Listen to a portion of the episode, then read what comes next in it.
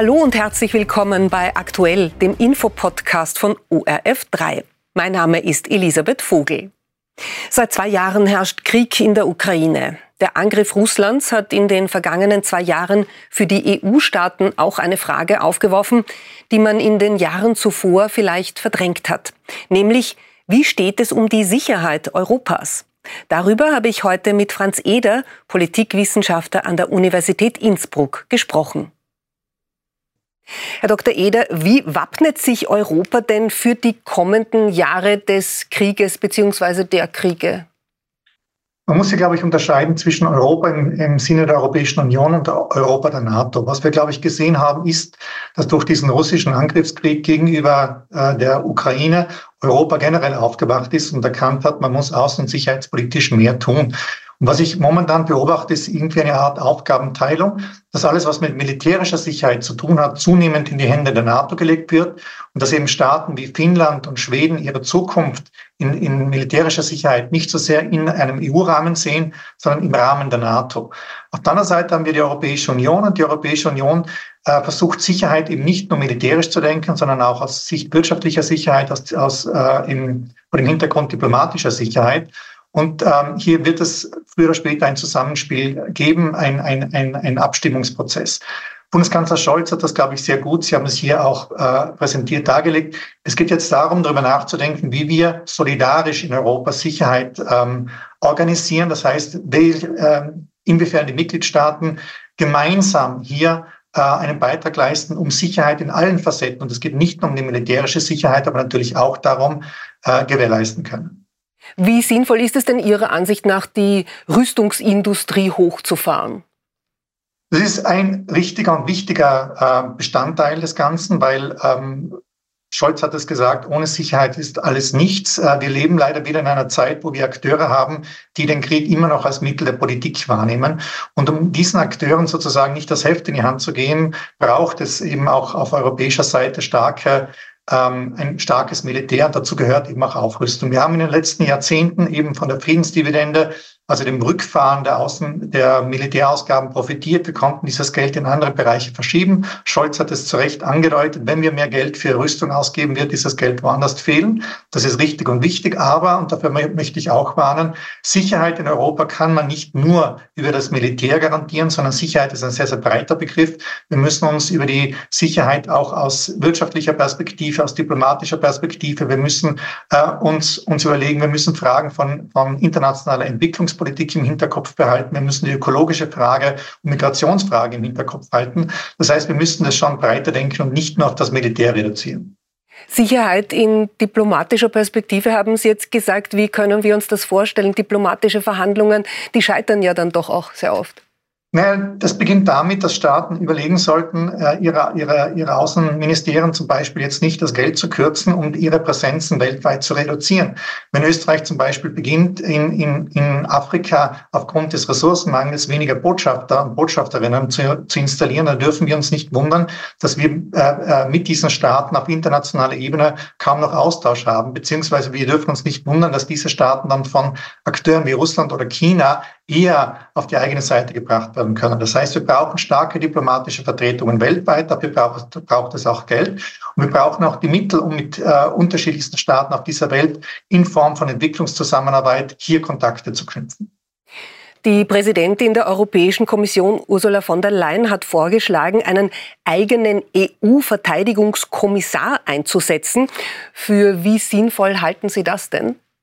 Ähm, es wäre dann sinnvoll, wenn die Europäische Union wirklich gewillt ist und oder wenn die Mitgliedstaaten der Europäischen Union gewillt sein wären, hier wirklich äh, sicherheitspolitisch ein eigener Akteur zu werden.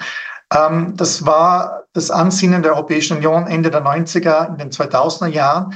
Aber ich glaube, mittlerweile hat man erkannt, dass es nicht unbedingt darum geht, dass Europa allein aktiv sein wird oder äh, äh, allein aktiv sein muss, sondern dass wir Sicherheit in einem europäischen, aber auch in einem globalen Kontext immer nur mit Partnern und hier vor allem den USA gemeinsam ähm, äh, umsetzen können. Das heißt, was es natürlich braucht, ist auf europäischer Seite, wir müssen uns über gemeinsame Rüstungsprogramme unterhalten. Wir müssen uns unterhalten, welche Fähigkeiten haben wir überhaupt noch in Europa, um schnell reagieren zu können. Da mag die Europäische Union vor allem aus wirtschaftlicher Sicht eine große Rolle spielen.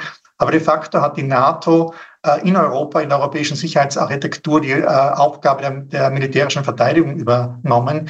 Hier jetzt eine Doppelstruktur innerhalb der EU aufzubauen, macht einfach keinen Sinn. Das bedeutet dann aber natürlich auch, dass jene Staaten innerhalb der Europäischen Union, die nicht Teil der NATO sind, und Österreich als neutraler Staat ist ein solcher Staat, sich überlegen müssen, welchen Beitrag sie früher oder später in eine solche europäische Sicherheitsarchitektur einbringen und wie sie ihr Verhältnis zur NATO gestalten wollen. Ursula von der Leyen hat auch gesagt, dass die EU genau hinschauen muss, was in der Ukraine gebraucht werde, um die Ressourcen gezielt einzusetzen. Wie kann denn die EU die Ukraine weiterhin militärisch am besten unterstützen? Ich glaube, es geht nicht um die militärische Unterstützung, es geht auch generell um die wirtschaftliche und finanzielle Unterstützung. Die militärische Unterstützung ist richtig und wichtig und da können die europäischen Staaten, nämlich die Nationalstaaten, ähm, ähm, dem Vorbild Dänemarks folgen, zum Beispiel wirklich all jene Ressourcen, die sie momentan nicht unbedingt unmittelbar brauchen, wirklich auch der Ukraine zur Verfügung stellen. Ähm, was aber die Ukraine auch braucht, die Ukraine hat einen, einen unglaublichen Rückgang in der Wirtschaftsleistung. Man muss das Budget aufrechterhalten, man muss das Militär finanzieren. Dafür braucht es einfach Geldmittel und äh, auch eine Perspektive, wie es mit der Ukraine im, äh, nach Ende eines Krieges mit dem Wiederaufbau vonstatten geht. Hier hat die Europäische Union sehr, sehr viele Möglichkeiten. Hier kann die Europäische Union sehr viel tun. Das muss eben nicht eben auf der Ebene des Militärs sein und der Aufrüstung, ähm, natürlich kann man auch hier gemeinsam Mittel zur Verfügung stellen, aber die Europäische Union kann neben diesen militärischen Fähigkeiten vor allem auch ähm, ähm, Geldmittel und, und wirtschaftliche Unterstützung leisten. Wird genau dieses Thema auch eine große Rolle im EU-Wahlkampf bringen werden? Ich glaube schon, dass das eine Rolle spielt, weil wir innerhalb von Europa durchaus Akteure haben, die mit der aktuellen Situation unzufrieden sind. Wir merken, wir merken, und es wird auch wirklich von Russland unterstützt mittlerweile propagandistisch, dass es eine gewisse Art Kriegsmüdigkeit nicht nur in der Ukraine gibt, sondern auch in Europa und dass es hier in Europa vor allem Parteien gibt, das sind vor allem Parteien rechts der Mitte, äh, rechtspopulistische Parteien, die hier traditionell eher eine Sympathie gegenüber Russland hegen und die ähm, generell keine große Freude daran haben, dass äh, EU-Budgets beziehungsweise nationale Budgets in Richtung Ukraine fließen. Das heißt, ich kann mir schon vorstellen, dass es hier den Versuch gibt, dieses Thema zu politisieren äh, und Stimmung zu machen. Und es ist dann eben auch für die anderen Akteure, die äh, ähm, Europäische Volkspartei, die Liberalen, die Sozialdemokraten und natürlich auch die Grünen ähm, schon eine Herausforderung, wie sie darauf reagieren, weil sie sozusagen auch einer Bevölkerung gegenüberstehen, die, die äh, zunehmend ähm, skeptischer werden, was diese Unterstützung angeht. Jetzt noch meine letzte Frage an Sie. Was ist denn Ihrer Ansicht nach in der EU-Sicherheits- und Verteidigungspolitik in den kommenden Jahren am nötigsten? Ich glaube, was am nötigsten ist, und das beginnt bei den, bei den Nationalstaaten selber und nicht unbedingt auf EU-Ebene, die einzelnen Nationalstaaten müssen sich überlegen, wie sie europäische Sicherheit solidarisch gemeinsam organisieren wollen und welchen Beitrag sie dazu leisten wollen. Wir haben immer im EU-Vertrag Artikel 42.7 eine Solidaritätsklausel. Das heißt, dass ein Angriff auf einen Mitgliedstaat automatisch zur Hilfe der anderen Mitgliedstaaten führt. Eine Regelung, die eigentlich viel, viel stärker und konkreter ist wie der Artikel 5 der NATO, was viele über, überrascht. Die Frage ist, wie gehen wir damit um? Wie gehen wir als Österreich damit um? Sollte es einen Angriff auf einen baltischen Staat zum Beispiel geben? Sind wir bereit, hier Hilfe zu leisten und wenn ja, in welchem Umfang? Ich glaube, wir müssten diese, diese Debatte endlich führen. Wir müssen diese Debatte in den Öffentlichkeiten führen. Wir müssen diese Debatte in den Parlamenten führen, um einfach zu einem Konsens zu kommen. Ähm, was kommt auf uns zu und zu was sind wir bereit? Und erst wenn wir das geschafft haben, können wir dann auf europäischer Ebene die Frage stellen, okay, wie gehen wir hier auf europäischer Ebene weiter?